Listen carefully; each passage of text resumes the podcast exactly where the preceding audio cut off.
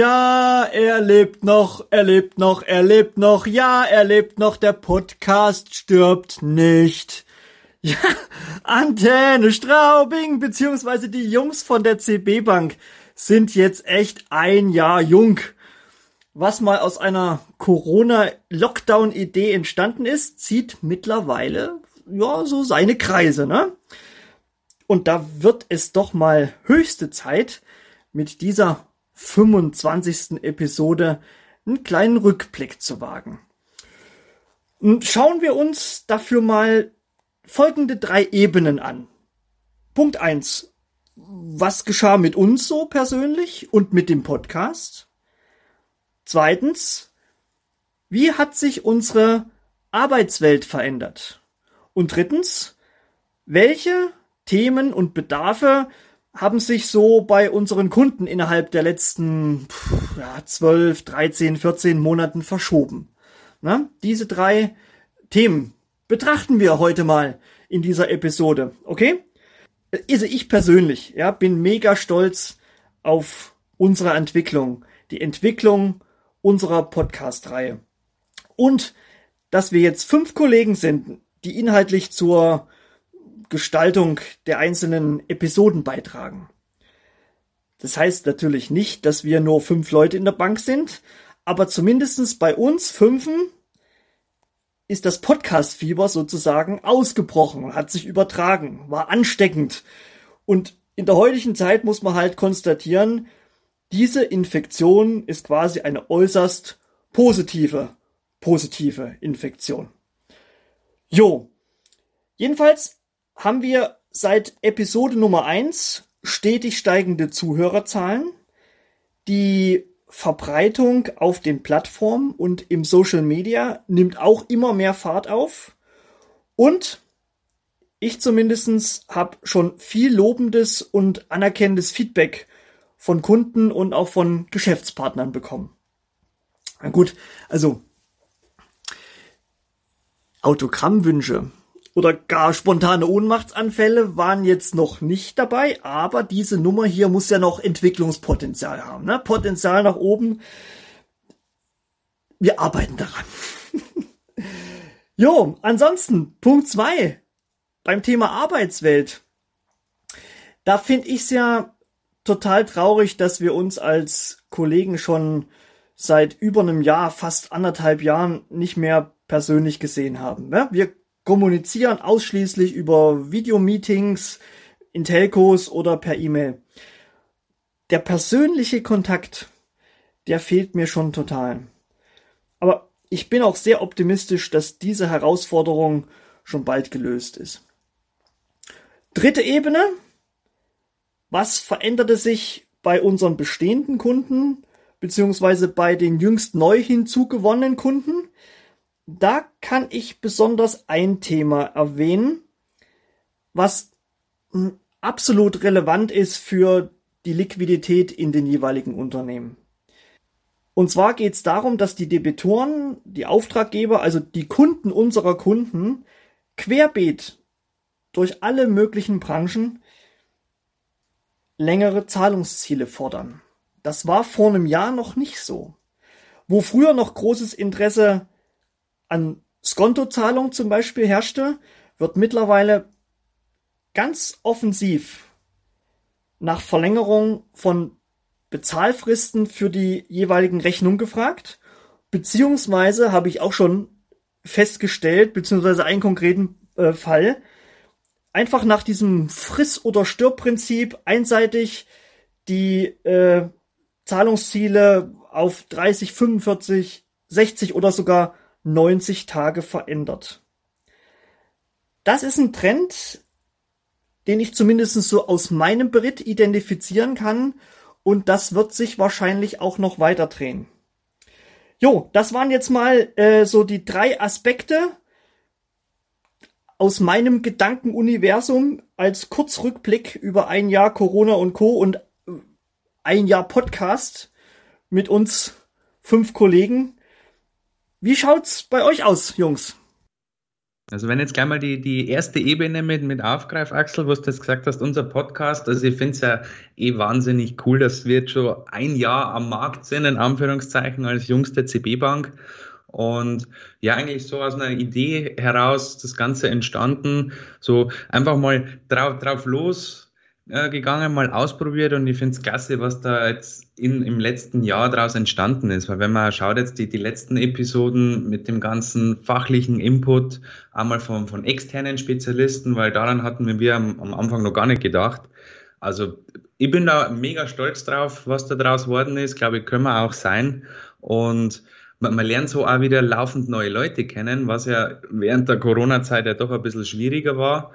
Aber einfach so ein Netzwerk weiter aufzubauen und zu Netzwerken, finde ich klasse. Also da hat sich der Podcast schon voll rentiert, würde ich sagen. Und da bleiben wir auf jeden Fall dran. 25 Episoden, quasi ein Vierteljahrhundert in Jahren, auch wenn der Vergleich ein bisschen hinkt.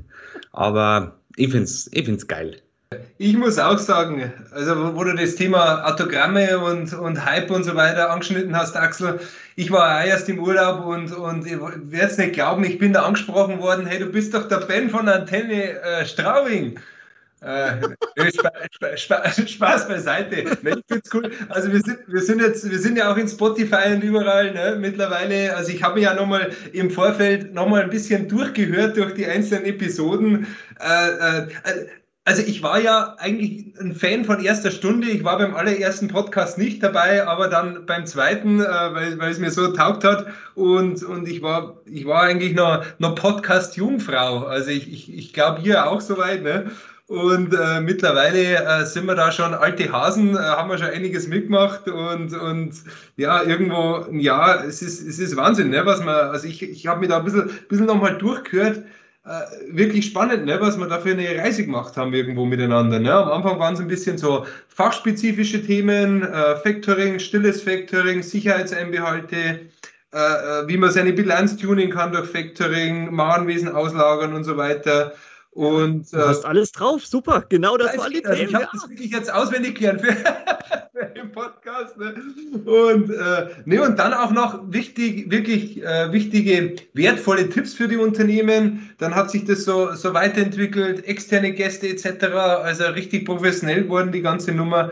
Also äh, finde das echt top und, und muss da ein großes Lob mal an dich äh, aussprechen, Axel, äh, der das äh, federführend auch macht und Rainer, unser Technikbeauftragter. Äh, ich finde das, find das richtig klasse, äh, was wir da geschafft haben auf das Jahr. Also wir sparen nicht an Selbstkritik, wir sparen am Eigenlob. Oder andersrum.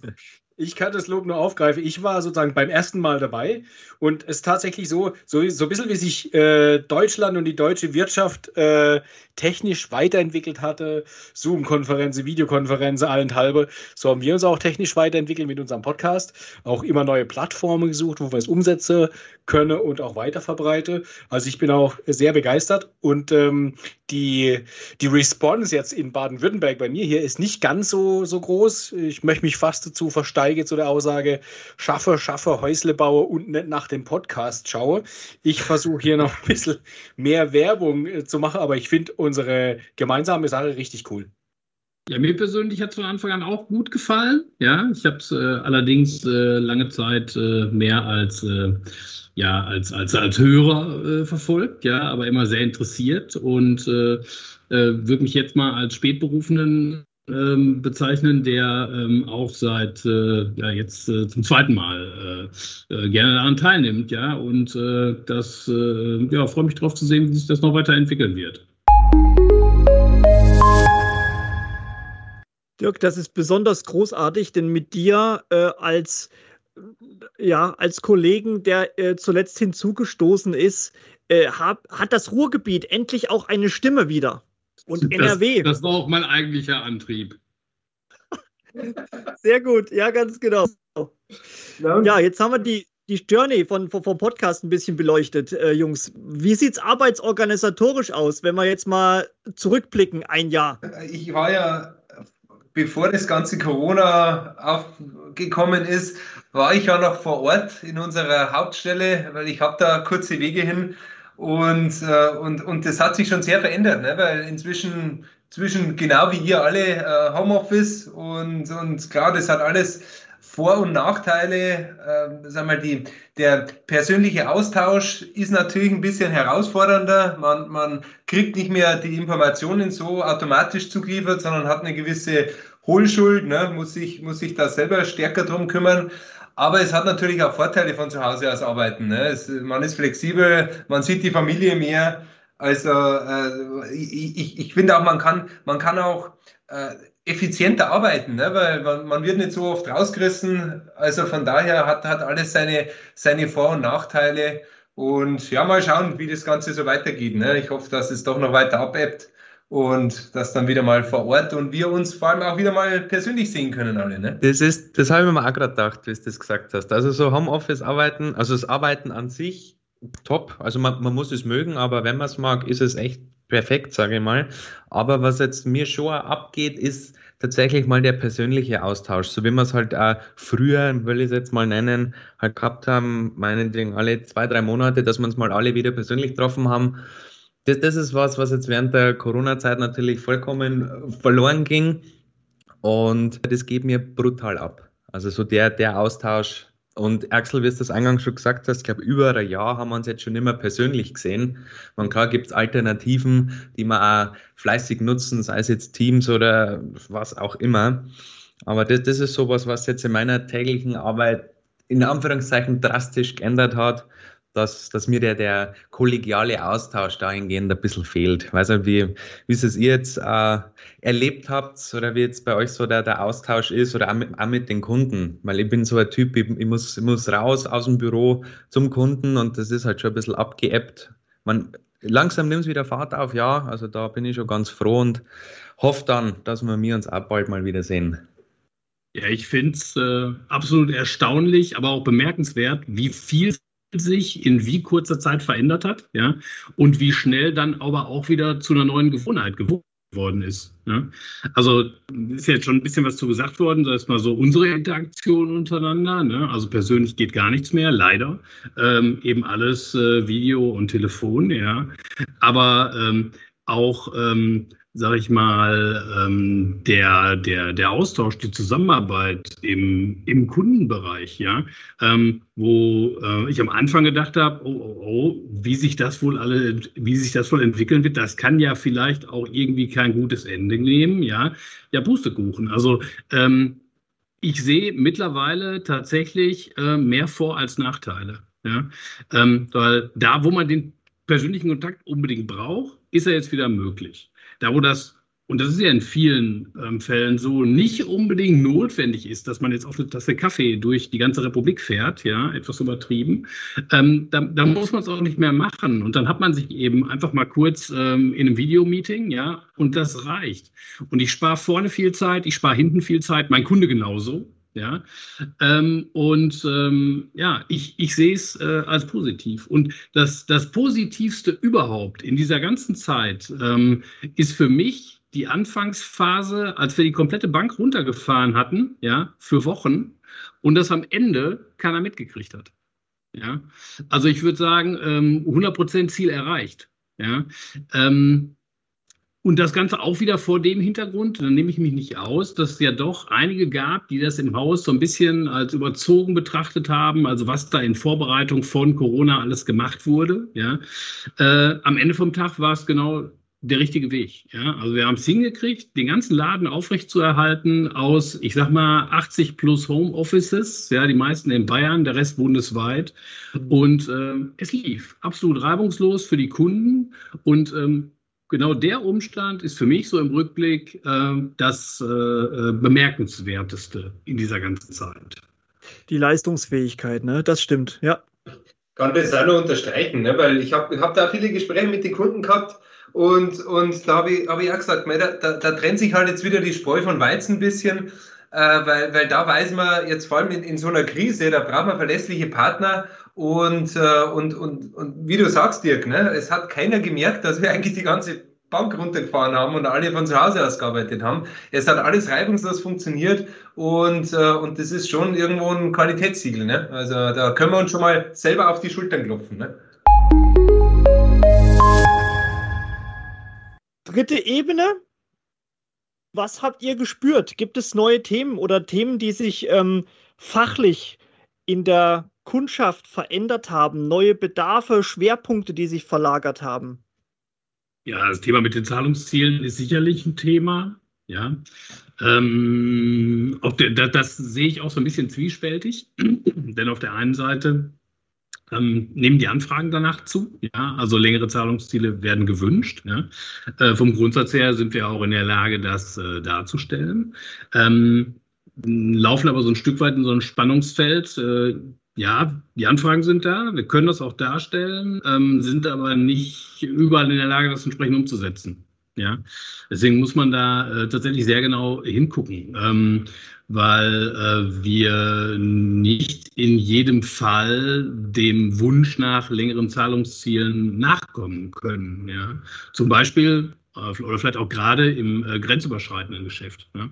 Ich habe jetzt gerade äh, den, den, letzten Anschlusskunden, den ich angebunden habe, der hätte gerne äh, durchgängig mit 90 Tagen Zahlungsziel gearbeitet. Ähm, haben wir so nicht vertreten können und haben dann aber am Ende einen Kompromiss gefunden. Ja, wir gesagt haben, okay, äh, zumindest mal die, äh, die Debitoren, die in der Bundesrepublik sitzen, ja, die können wir alle mit 60 Tagen Zahlungsziel versehen. Ja, dann haben wir immer noch den entsprechenden Mahnlauf hinten drauf. Also es sind ja auch noch wieder ein paar Tage, die man da quasi zum Zahlungsziel zählen kann, wenn man ein bisschen großzügig ist. Und äh, das, was im äh, europäischen Ausland ist, äh, lassen wir anfänglich mal mit 30 Tagen laufen, aber mit der Option, das Ganze entsprechend höher zu ziehen, wenn wir positive Zahlungserfahrungen sammeln. Ne? Also grundsätzlich äh, immer ähm, auch wieder die Lösungsbereitschaft. Ne? Also dass man sagt, okay, ähm, wir sagen nicht direkt zu allem Ja, ja, aber äh, begleiten das Ganze sehr aufmerksam betrachtend. Und wenn wir ähm, positiv, äh, positive Erfahrungen sammeln, dann äh, setzen wir das Ganze auch entsprechend äh, à long hoch. Und ja, ich muss, ich muss sagen, also äh, vor allem bei meinen Kunden, wenn ich mal so, so durch den Kundenstamm schaue oder auch im, im Neugeschäftsbereich, hat man, hat man, finde ich, letztes Jahr schon gemerkt, dass die Kunden, die Unternehmen sich ziemlich mit, mit Staats- äh, oder, oder KfW-Mittel, äh, Fördergelder und so weiter eindecken konnten. Also letztes Jahr, muss ich sagen, war der Bedarf nicht so stark. Äh, jetzt heuer ist deutlich besser, zieht deutlich an, weil es ist auch so, so, eine, so eine Art Aufbruchsstimmung, habe ich so das Gefühl. Es geht wieder rund, die Unternehmen wachsen wieder, es geht wieder was am Markt. Und, und was aber auch noch ein bisschen mischt, ist so eine gewisse Unsicherheit. Ne? Äh, und, und da muss ich sagen, ist, ist Factoring halt schon ein schönes Instrument. Man kann sich absichern, man hat zusätzliche Liquidität äh, und, äh, und, und kann da die, die Weichen sauber stellen für die, für die Zukunft, ne? dass das alles sauber läuft. Also von daher muss ich sagen, heuer, heuer äh, stärker wie letztes Jahr. Das stimmt. Ich habe die Erfahrung gemacht, äh, dass ich bei mir jetzt im letzten Jahr verstärkt Kunden gemeldet habe, denen es durch Corona nicht unbedingt schlecht ging. Äh, einer hat wörtlich zu mir gesagt, ich schreibe weiterhin Rechnungen, ich weiß aber nicht, ob diese Rechnungen bezahlt werden.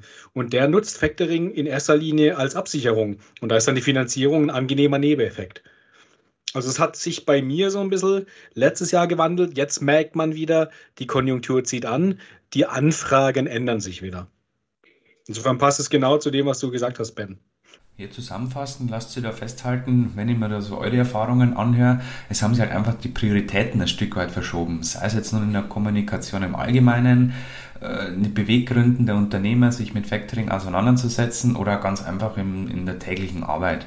Eine interessante Aussage vor allem meiner Kunden war, als es seitens seiner Auftraggeber, welche zu ähm, den größeren Konzernen zählen, äh, als da um noch längere Zahlungsziele ging.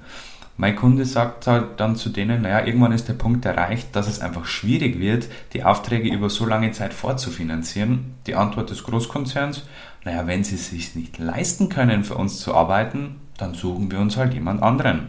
Und die Aussage fand ich dann doch ziemlich heftig, aber so geht es leider vielen kleinen bis mittleren Unternehmen, die halt für so Konzerne arbeiten. Und man muss halt dann einfach zusehen, wettbewerbsfähig zu bleiben. Und da kann Factoring in vielerlei Hinsicht genau die, die richtige Komponente darstellen. Ja, Jungs, jetzt haben wir Mitte Juni und ich würde sagen, das war mal eine etwas andere Art eines Jahresrückblicks, wie man es sonst so kennt. Aber außergewöhnliche Zeiten erfordern außergewöhnliche Maßnahmen und dazu gehört halt einmal ein Jahresrückblick mitten im Jahr. Ich danke euch alle an dieser Stelle ein weiteres Mal für euer tolles Mitwirken und eure Inputs. Und dann lasst uns einfach mal schauen, was für nächste Zeit auf uns zukommt. Wir werden wie immer live berichten mit den Jungs von der CB Bank und Antenne Straubing.